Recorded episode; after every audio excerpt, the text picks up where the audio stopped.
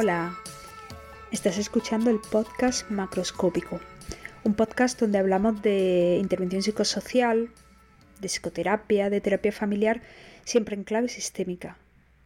Y hoy vamos a hablar de preguntas circulares, pero antes quería comentarte que el capítulo de hoy iba a tratar de acerca de la tertulia que tuvimos el otro día sobre constelaciones familiares, que es un tema que nos inquietaba bastante. Lo habíamos elegido entre los miembros de la comunidad y bueno, nos quedamos el otro día, nos reunimos y estuvimos compartiendo unos artículos y demás acerca del tema de constelaciones familiares. Entonces se supone que iba a hacer un poco una recogida de información sobre ese tema y bueno, me parece que es interesante utilizar el podcast para compartirlo con el resto de la comunidad, ¿no? Acerca, bueno, de las conclusiones que sacamos, de los hilos de los que tiramos en las tertulias. Pero es que resulta que esta tertulia ha dado lugar a, otra tertulia o a otro espacio, bueno, no sé. Mm, la verdad que más que resolver nuestras dudas sobre constelaciones, ha surgido algo que es más interesante todavía y es que han surgido nuevas dudas. Eh, entonces, estamos en proceso de buscar a alguien que sepa mucho sobre este tema, alguien que tenga una formación de base en sistémica para que pueda traducirnos algunas cosas que no terminamos de entender y haremos una nueva sesión, pues aclarando dudas y tirando de otro hilo y creo que cuando tengamos esa sesión pues tendremos más información como para poder compartirla. Porque bueno de momento había aspectos en los que coincidíamos y otros en los que nos producía como muchísima disonancia en el grupo. Entonces bueno vamos a, vamos a ver qué sucede con esa sesión. Estamos en búsqueda como digo de, de algún profesional así que si conoces a alguien que sea constelador consteladora y que tenga una base sistémica pues estaría guay que, nos compartiera el contacto para poder hablar con esa persona, a ver si, le apetece mm, participar en esa nueva tertulia o ese espacio de consultoría y, nos resuelva nuestras dudas. Dicho esto, pues el capítulo de hoy va acerca, ya lo he dicho antes, de las preguntas circulares. Es uno de los temas con mucha, mucha diferencia, es una de las cosas que más me buscan en la web.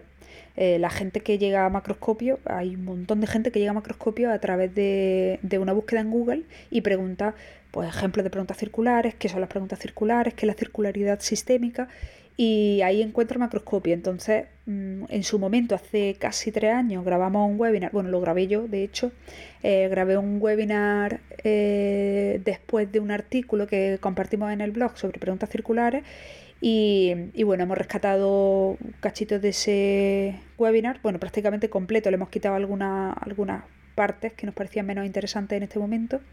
Y, lo vamos a compartir prácticamente entero. Si eres miembro de Macroscopio puedes ver el webinar con la presentación. Y si no eres miembro hemos compartido eh, la presentación en el post de, de este capítulo. Entonces puedes entrar a la web de Macroscopio, buscar el capítulo donde pone podcast y ahí te puedes descargar la presentación en el caso de que te apetezca pues, seguir el hilo del, audio eh, viendo la presentación en PDF, ¿vale? Eh, pues nada, dicho esto, te voy a dejar con el audio del, del webinar y espero que le saques mucho provecho y que aprendas cosas o que recuerdes cosas o que repases cosas, que ya sepas. Hasta ahora. Vamos a ver de qué va esto de las preguntas circulares. Antes de hablar de preguntas circulares, tenemos que empezar hablando de circularidad, ¿vale? Que es un concepto, es uno de, los, de las características de los sistemas que veíamos en el, curso, en el curso de introducción a la psicología sistémica. Y es uno de los conceptos principales dentro de la sistémica, de hecho, la circularidad es inherente a la sistémica porque es el modo en el que entendemos las relaciones y el funcionamiento de los sistemas. Decíamos que la circularidad, ¿vale? La explicábamos como que eh, las relaciones dentro de un sistema no se pueden ordenar según una simple línea de entrada y salida, estímulo-respuesta, sino que observamos entre las conductas una cierta reciprocidad. ¿Y qué significa esto? Que no podemos, realmente las conductas no se ordenan en una, en una línea recta, que podamos saber cuál es la causa y cuál es el efecto. En el funcionamiento de un sistema, a veces la causa de una conducta es a la vez la consecuencia de otra y así recíprocamente. Eh, al final lo que, lo que configura el sistema es la relación, todo ese, todo ese meollo de acciones y reacciones a las acciones a su vez de uno y de otro. ¿Vale? Y esto es fundamental porque a partir de aquí, basándonos en esto, es como podemos empezar a indagar de forma circular. Bien. Pues la primera referencia que, encontramos mm, propiamente de una entrevista circular es en un texto de la Escuela de Milán, que seguramente te suene. Selvini, Boscolo, Cecchín, Prata. ¿Vale? Ellos publicaron en 1980 un artículo en el que hablaban de tres directrices principales para la conducción de la sesión, decían ellos. Eh, si bien con estas tres directrices no podemos estar seguros de que vamos a conseguir los objetivos que tengamos para la sesión, sí podemos estar muy seguros de que habremos hecho una buena entrevista sistémica. Sin duda, las otras dos directrices que no tienen que ver con la circularidad, que es la hipotetización y la neutralidad, pues las abordaremos más adelante porque son, como decimos, fundamentales dentro del modelo sistémico. Pero hoy nos vamos a centrar en la circularidad, en la entrevista circular. Bien, vamos a profundizar un poquito más y vamos a conectarlo con, la idea de cibernética, ¿vale? Dice, las preguntas circulares ayudan a construir un nuevo sistema de creencia. Esto es fundamental. En el que las conductas están conectadas y se retroalimentan.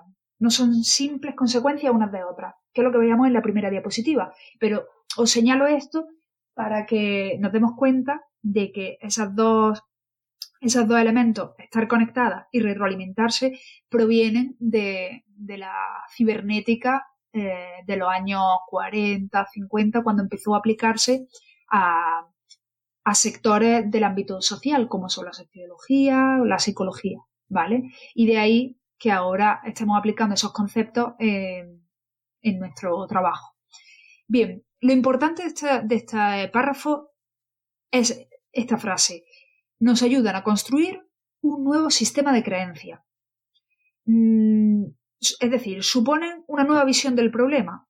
No utilizamos la entrevista o las preguntas para indagar acerca de una posible realidad, una posible causa del problema, ¿vale? Eso significa que la realidad sería una y nosotros con mejor o peor suerte llegaríamos a comprender cuál ha sido la, la causa o el origen del problema.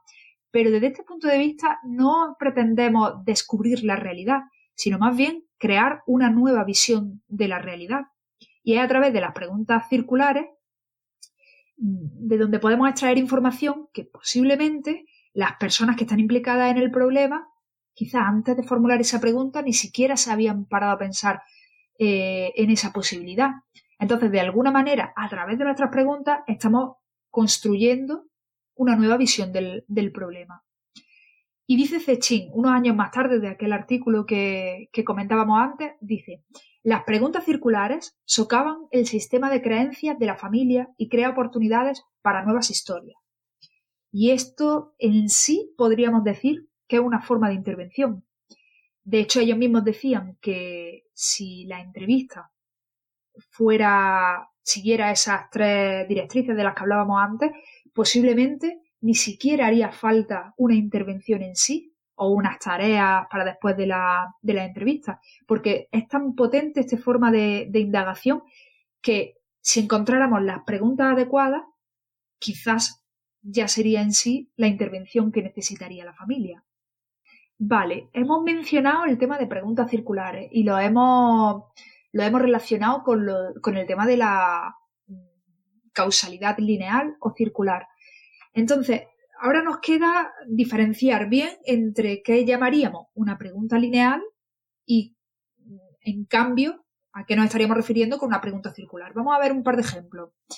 Eh, y es un poco más de lo mismo, ¿vale? La pregunta lineal busca la causa, el origen del problema, ¿vale? y la fórmula básica de indagación lineal es ¿por qué? cuando te escuches a ti mismo, a ti misma, preguntando por qué lo que sea, mm, acuérdate, date cuenta de que estás haciendo un tipo de pregunta lineal. ¿Vale? Eh, bueno, aquí ponemos el ejemplo para enfrentarlo a la circular. ¿Por qué no le llamaste? Si lanzamos esa pregunta a alguien, la respuesta que nos pueda dar esa persona necesariamente va, a conectar o va a hacer referencia a la causa que le llevó a no llamar, en este caso, a, pues, a una persona. ¿Vale? En el caso de la pregunta circular, eh, de forma genérica, ahora veremos tipos de preguntas circulares, pero en el caso genérico de pregunta circular, estaríamos explorando el entramado de percepciones e interpretaciones para construir, como decíamos, un nuevo marco de referencia. Y la clave aquí está eh, en ese entramado, ¿no? Y en tener siempre presente que no dejan de ser las interpretaciones que hacen a su vez los miembros del sistema, ¿ok? Entonces, ¿cuál sería una pregunta circular indagando sobre este mismo asunto? Eh, pues, por ejemplo, ¿quién dirías que es más probable que le llame? Frente al ¿por qué no le llamaste? Podemos imaginarnos que estamos indagando sobre, sobre Vamos a poner el caso de una familia en la que ha habido un conflicto porque, bueno, pues porque algunos miembros de la familia no atendieron una, una petición de ayuda, por ejemplo, o, o bueno, hubo un problema en la familia y alguien se sintió, pues, no muy bien atendido, ¿no? Y entonces estamos haciendo una indagación y le preguntamos a un miembro cualquiera de la familia, ¿por qué no le llamaste? Si nos damos cuenta, la propia pregunta es casi, casi, casi, según el tono, ¿no? Podría interpretarse como una acusación. Aunque estuviéramos utilizando un tono muy dulce, al final estamos cuestionando que esa persona tuvo que tener una causa que le llevara a, decidir no llamarle a esta persona, ¿no? Eh, mientras que si formulamos la pregunta como ¿quién dirías que es más probable que le llame? ¿No? Si nos fijamos, la respuesta a esta pregunta es muchísimo más amplia. Y a lo mejor en este punto aparecen nuevos protagonistas de la historia que a lo mejor en este, hasta ese momento mm, no los estábamos teniendo en cuenta, porque, por ejemplo, en este en ese ejemplo que hablábamos de una familia en la que alguien no se había sentido muy atendido o así, de repente formulamos esta pregunta y alguien, un miembro de la familia, dice, pues Maripili, que es la madrina, por ejemplo, de esta persona. Pues de esta manera eh, ya estarían señalando a esta Maripili como un elemento importante de la familia en el que posiblemente nos podamos apoyar de cara a una intervención. Mientras que la pregunta ¿por qué no le llamaste? Mm, solamente vamos a conseguir la respuesta de por qué ese miembro de la familia en concreto y en esa ocasión pues no mm, decidió que no, bueno, que no le llamaba. Mientras que de la otra manera, digamos que abrimos mucho más el marco de referencia a través del cual vamos a explorar el, problema. Vale, ya adelantábamos con el tema de la maripilieza que, que nos ha surgido un asunto que es muy importante y que nos lo facilita enormemente las preguntas circulares. Y es la utilidad de investigar el significado de los miembros que no hablan o no están, no están, eh, no están presentes en ese momento. ¿Cómo? Pues preguntándole a, los otros miembros cómo respondería una determinada, a una determinada pregunta esa persona. Mm, a través de una pregunta circular, de repente sale la maripili. Vamos a seguir con el ejemplo de antes y acabamos de preguntar quién sería más probable que le llamara. Y nos responden que Maripili. Maripili no está en la, en la sesión en ese momento, pero podemos seguir exprimiendo a, esa, a ese miembro de la familia, en este caso, podemos seguir exprimiéndolo muchísimo. Porque un poquito más adelante podemos preguntarle, por ejemplo, ¿y si yo le pudiera preguntar a Maripili que, que, cómo veía en aquel momento a Jesús? ¿Qué crees que me diría Maripili? Y si las personas con las que estamos hablando tienen una cierta edad y una cierta capacidad cognitiva, es más una cuestión emocional y de empatía que puedan contestar qué hubiera respondido Maripili en ese momento. ¿Vale? Eh, no hace falta preguntarle directamente a Maripili porque lo cierto es que en los sistemas somos tan predecibles, o dicho de otro modo, estamos tan encasillados que casi cualquier miembro de un sistema, vamos a poner, vamos a seguir con el ejemplo de la familia, que es como el sistema más recurrente, ¿no? El que tenemos más, más presente. Eh, si le preguntásemos a, no sé, a un hermano tuyo, una hermana tuya, que, ¿qué responderías tú ante esta situación? Seguramente esa persona, sin haberte visto a ti en esa situación nunca, sería capaz de ponerse en tu lugar y dar una respuesta aproximada de cuál sería tu, tu reacción ante la pregunta o qué, qué diría, ¿vale? Ante una determinada pregunta. O sea que es muy interesante que las preguntas circulares nos ofrecen ese comodín de poder mm, colocar a las personas en el lugar de otras para poder extraer más información. Mientras que, volviendo al ejemplo de antes, si le preguntamos a alguien ¿por qué Lorena no llamó a Jesús? La respuesta posible, a no ser que haya habido una conversación previa, es que no tienen ni idea. Y si no contamos mucho con la colaboración de, las personas en esa sesión, pues con una pregunta de ese estilo, lo normal es que vayamos a encontrar respuestas muy vacías, del tipo, ah, pues no lo sé, no me lo ha dicho. ¿Ok? Venga, seguimos. Venga, ya llegamos. Tipos de preguntas circulares. Eh, existen muchas listas de tipos de preguntas circulares, pero al final hemos hecho un poco una, mezcla de esas listas, ¿no? Una propia taxonomía práctica, útil, sencilla, que, que, bueno, nos puede hacer una idea, aunque en realidad lo potente de esto es que cuando interiorizamos el concepto de circularidad y el potencial de las preguntas circulares en sí, las preguntas son infinitas, pero infinitas, porque además luego podemos combinar unas con otras. Venga, vamos a ir viendo algunas de, los tipos de preguntas circulares. Preguntas triádicas. Estas mm, las ponemos primero porque quizás son las más representativas, las típicas preguntas circulares que habremos visto por ahí en texto y eso. Y eso es porque, bueno, porque el modelo estructural eh, basaba gran parte de su teoría en las triadas, en las relaciones, digamos, triangulares que había entre, que suelen darse entre tres miembros de la familia, ¿vale? En familias en las que hay algún tipo de disfunción, bueno, pues dentro del, desde el modelo estructural se lo atribuyen en parte al funcionamiento en modo de triada, ¿ok? Entonces, ¿cómo funcionan estas, preguntas triádicas? Bien, pues uno de los miembros es invitado a describir la relación de otros dos miembros, ¿vale? Le preguntamos a uno, a un miembro, por ejemplo, de la familia, cómo diría él que es la relación de otros dos miembros, ¿ok? Esa persona funciona como testigo y describe la relación como con una visión externa, eh, obligándola a escuchar a los otros cómo esta persona los percibe, o mejor dicho, percibe la relación entre ellos. Y aquí hay un punto que es súper interesante, y es eh, que siempre esto nos permite eh, observar la conducta no verbal de esas dos personas cuya relación está siendo descrita. Porque puede ser un momento muy intenso dentro de, de la conversación o de la entrevista, puede ser un momento intenso, muy interesante, y nos puede dar muchísimas pistas de, bueno, de formas de relacionarse entre ellos. Podemos observar si se inquietan, si se incomodan o si por el contrario, bueno, se sorprenden. Todo esa, toda esa información no verbal puede ser súper valiosa.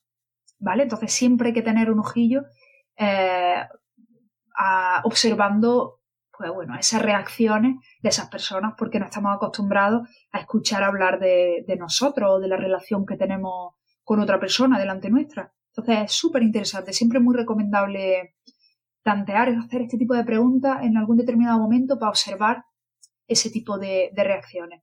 Entonces, un ejemplo concreto. Eh, ¿Cómo cambió la relación de tus padres después de que emigrarais a Alemania? Vale, vemos, bueno, esta pregunta es triádica porque le estamos preguntando a alguien que entendemos que es el hijo, porque se refiere a sus padres, y, y identificamos esas dos, esos dos miembros de los que tiene que describir su relación, que en este caso pues, serían los padres y sitúa la, la, pregunta en un momento en concreto, ¿no? Contextualiza la pregunta de manera que, bueno, le puede estar eh, dando alguna pista del tipo de información que nos interesaría que nos dijera, ¿no? Pero bueno, de forma genérica, el preguntar mm, cómo definiría la relación de Arturo y Rosa, eh, o cómo cómo ha cambiado la relación entre ellos sería un ejemplo de pregunta triádica. Venga, vamos a por la siguiente. Pregunta sobre alianza. Esta es interesante. Dice, establecen quién está más cerca de quién, permitiéndonos conocer las alianzas familiares. ¿Ok? Si nuestra idea es que hay un posible triángulo, pues orientaremos la pregunta hacia una pregunta más concreta que sería la triádica. Pero en este caso, utilizamos este tipo de preguntas para explorar de forma general las relaciones entre los miembros.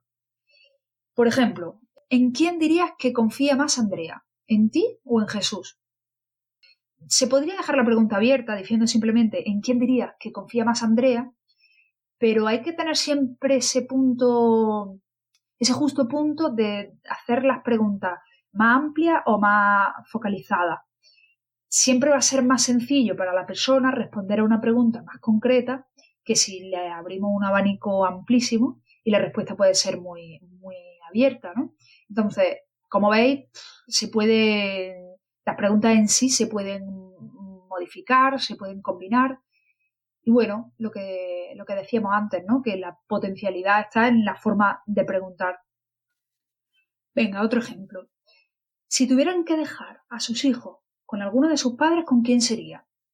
Este tipo de preguntas, si, si os fijáis, nos ayudan a colocar a cada miembro del sistema a una distancia, ¿vale? Es casi es una metáfora en realidad, pero nosotros podemos explorar esa distancia relacional que hay entre uno y otro haciendo este tipo de preguntas, ¿vale? Y también podemos observar, una vez más, su, su lenguaje no verbal y su forma de responder. Eso siempre es importante. Si responden con muchísima seguridad y, y la respuesta es muy rápida, o si tienen que elaborar muchísimo la respuesta, ¿vale? Venga, seguimos. Pregunta de clasificación. Estas serían una modificación o una ampliación de las otras preguntas. Ayudan a trazar un mapa de relaciones y a establecer un orden, aquí está la clave, un orden en relación con una cualidad. Mm, igual la definición es un poco confusa, pero lo vamos a ver muy claro a través de un ejemplo. ¿Quién se mostró más triste después de la muerte de tu hermana? ¿Y quién dirías que es el siguiente? Y luego, o sea, lo que intentamos hacer aquí es como, para entendernos, una especie de ranking, ¿vale? Empezamos a preguntar, hacemos una pregunta, como por ejemplo la de la muerte de su hermana, y a partir de ahí vamos tirando del hilo y vamos ordenando a los diferentes miembros de la familia en función de algo en concreto. En este caso es, bueno, pues la manifestación de la tristeza después de, la pérdida de la hermana, pero podría ser, por ejemplo, quién, quién tiene más poder en casa o quién manda más en casa o toma más decisiones. Todo esto iría en torno a la misma cualidad ¿no? del, poder o el liderazgo. Pero podríamos, podría interesarnos este tipo de preguntas, podrían interesarnos muchísimo.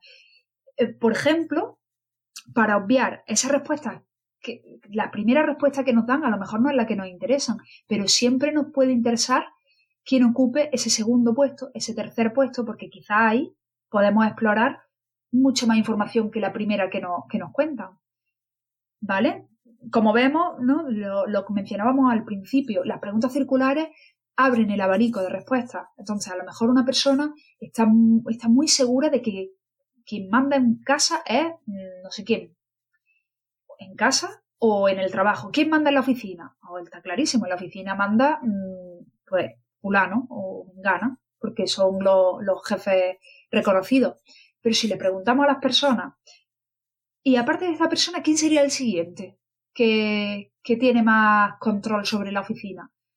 Ahí a lo mejor de repente empieza a abrirse una nueva vía de exploración. O de repente podemos descubrir que, que a cierto nivel hay duda entre si está claro quién es el siguiente en la lista o no. Entonces, todo eso, como veis, genera como nuevos pliegues en la información que nos dan pie a, seguir por ahí explorando eh, bueno, eh, el problema, la queja o, lo que tengamos por delante. Pregunta explicativa. Uy, con esta hay que tener cuidado, ¿eh? Porque, porque acordaros de que os decía al, al principio, si te ves haciendo una pregunta en la que empieza por ¿por qué? seguramente estés utilizando un esquema lineal. Entonces, estas preguntas podemos hacerlas circulares, pero siempre tenemos que tener en cuenta que podemos estar contribuyendo a una explicación, eh, a una causalidad lineal del problema. Bien, dice, buscan información acerca del sistema de creencias o posibles secretos. Eso de los posibles secretos mm, nos, suela, nos puede sonar un poquito a, a, la escuela de Milán, ¿no? Todo esto de los mitos familiares, los secretos y todo eso. No vamos a entrar ahora ahí, pero, pero bueno, mm, simplemente hace referencia. Y, vamos a ver cómo podemos utilizar la circularidad eh, buscando un tipo de respuesta que sea una explicación. En el ejemplo eh, dice, ¿por qué crees que Mario confía más en Rosa? Si nos damos cuenta, es una pregunta, es una pregunta circular, porque le estamos, le estamos, nos estamos dirigiendo a una persona, le pedimos que valore la relación entre otras dos, independientemente de que estén delante o no. Y por la naturaleza de la pregunta podemos estar seguros de que es circular pero quiero que, le pongamos un asterisco a este tipo de preguntas, porque si nos fijamos, lo que vamos a, lo que vamos a, extraer, la respuesta que podemos conseguir a esta pregunta, seguramente va a atribuir las causas por las que, en este caso de Mario y de Rosana, eh, las causas de por qué su relación es más confiada con Rosana. No deja de ser un planteamiento lineal. Pregunta hipotética. Tantean cuál puede ser la reacción ante algo bueno o malo, permitiendo que consideren posibilidades alternativas de significado y de acción. Bueno, estas preguntas son ya un pepino de preguntas.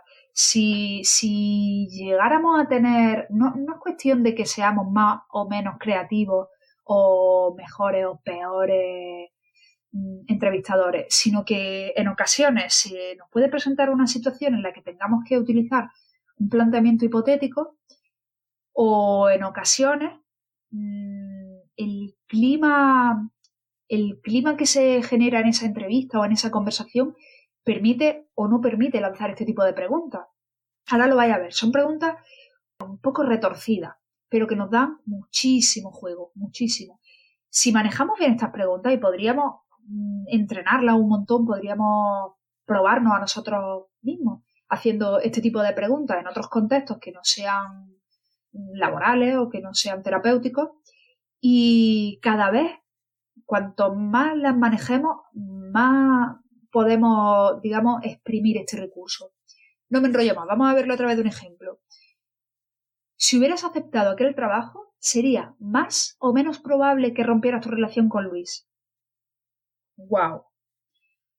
Aquí, el, caso de esta persona en cuestión, que desconocemos, es un ejemplo aleatorio, está metiendo mucha carne en el asador con el pretexto de que el hecho de que hubiera aceptado o no el trabajo es una cuestión hipotética, no está ligada a la realidad. A lo mejor el discurso de esta persona es que su relación con Luis estaba viciada por, yo qué sé, pues por cuestiones eh, de ambición o por cuestiones de lo que sea realmente, pero puede estar muy encasillada eh, en, algún tipo de discurso. Y de repente, lanzando una pregunta que está basada en una hipótesis, que no es que no la podamos validar, sino que puede que sea imposible. O sea, imaginaros preguntarle a una señora de 72 años si hubieras tenido menos hijos, eh, ¿cómo hubiera sido tu relación con Vicente?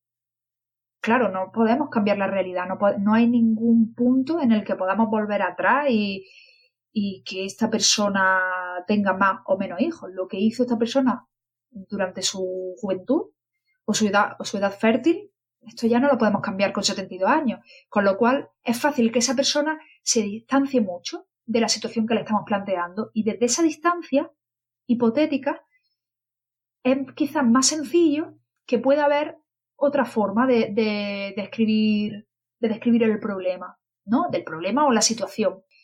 Digamos que este tipo de preguntas hacen que el discurso se flexibilice. Incluso podemos manejar esa hipótesis para cargar o descargar emocionalmente ese discurso o esa definición de, la situación, poniendo situaciones muy distantes en el sentido de muy poco probables podemos hacer que cambie el curso de la conversación.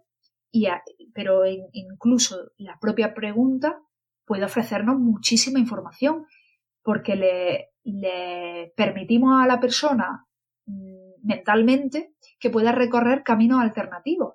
Y es posible que hasta ese momento no haya considerado esa posibilidad. O por el contrario, es posible que un planteamiento como este que vemos en el ejemplo de si hubiera aceptado aquel trabajo, podemos notar por la reacción emocional de esta persona que puede haberse hecho esa misma pregunta mm, cientos de veces anteriormente.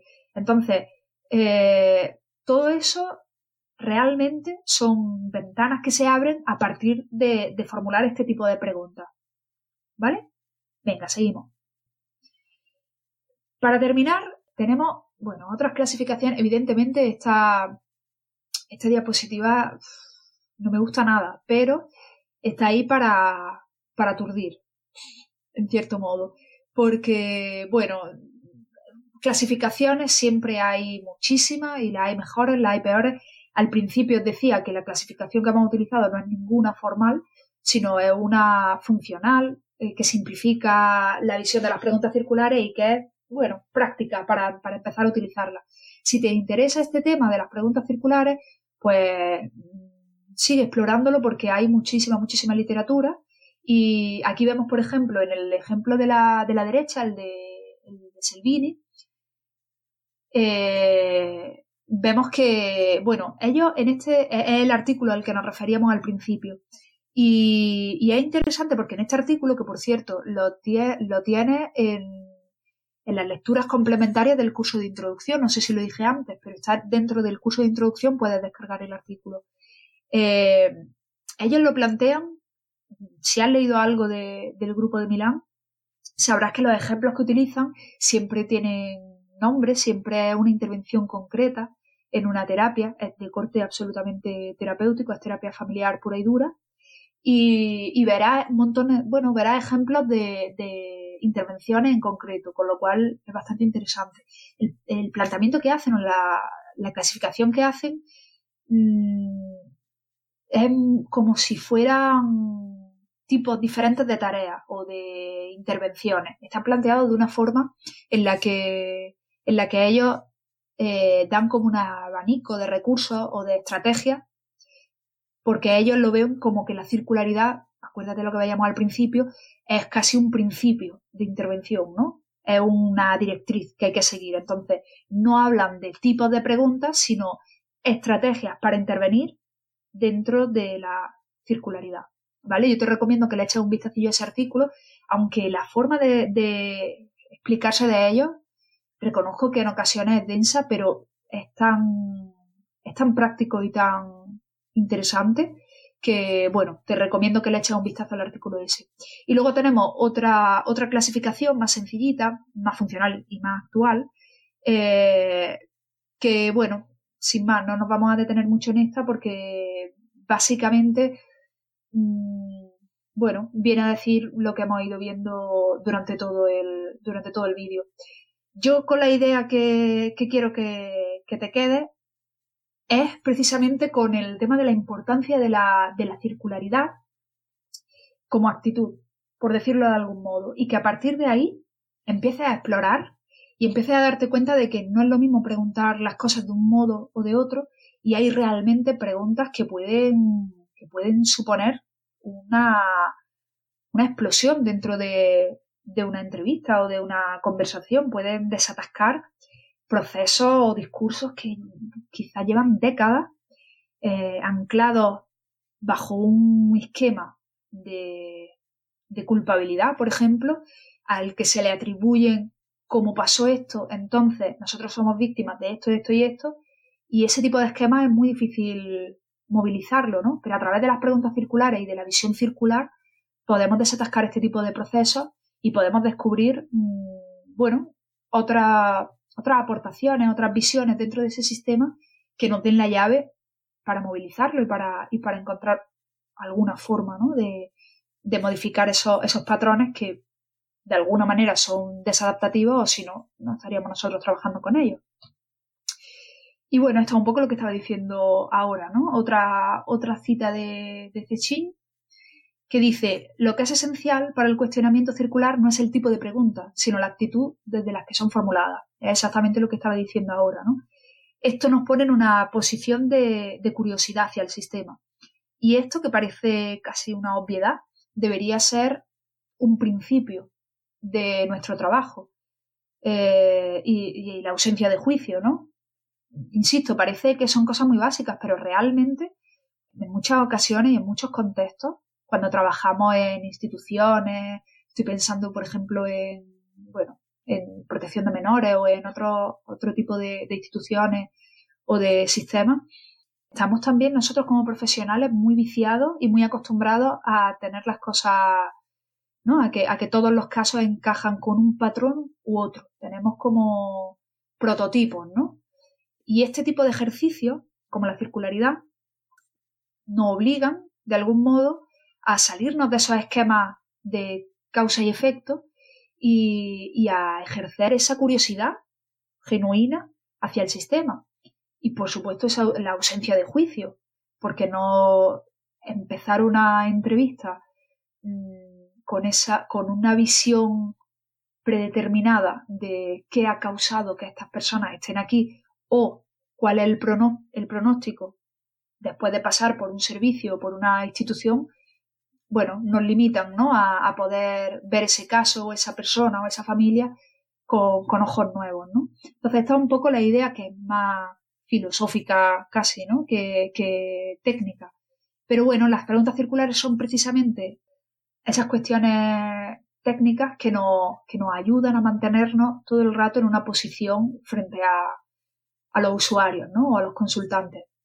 Y con esto terminamos este primer webinar. Espero que, hayáis sacado cosas interesantes en claro. Y bueno, cualquier duda, sabéis que estamos por aquí y encantada de, resolver cualquier duda, de ampliarlo en un futuro si hiciera falta.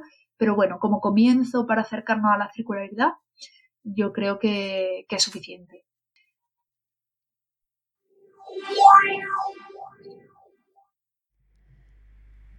Así termina el, webinar sobre preguntas circulares y juzga tú si es suficiente o no. Eh, si no lo es, pues como siempre te animamos a que haga una búsqueda, a que lea artículos y a que siga indagando acerca de esto de las preguntas circulares o cualquiera de los temas que, que te comentamos. Nada más por hoy. Mm, como siempre, me gusta despedirme dándole las gracias a los miembros de Macroscopio, que son los que están tirando del carro, los que están haciendo esto posible. Pero hoy además quiero darle las gracias especialmente a las personas que rellenaron una encuesta que enviamos el otro día por email, que por cierto, si todavía no te has suscrito eh, a la newsletter de Macroscopio, puedes hacerlo a través de la web, macroscopiosistémico.com, y ahí vas recibiendo las actualizaciones, las noticias, novedades, sobre todo las actividades y eso que vamos organizando. Está bien para mantenerte eh, informada. Eh, pues el otro día mandamos una encuesta para, pues, para sacar ideas y mejorar macroscopio y es increíble la información tan valiosa que hemos encontrado. Así que quiero darle las gracias a esas cerca de 100 personas que rellenaron la encuesta y decirles que nos vemos en la tertulia, en la próxima tertulia que da acerca de los retos terapéuticos en la pandemia y va a ser una tertulia especial, entre otras cosas porque, porque hemos invitado a esta, esta gente y algún otro invitado que, vamos a, tener entre nosotros. Entonces, eh, nada, esto ya os lo contaré un poquito más adelante porque ya forma parte de las actividades del mes que viene. Te recuerdo que puedes ver las actividades que organizamos en la sección de actividades en la web de Macroscopio. Y nada más, me despido.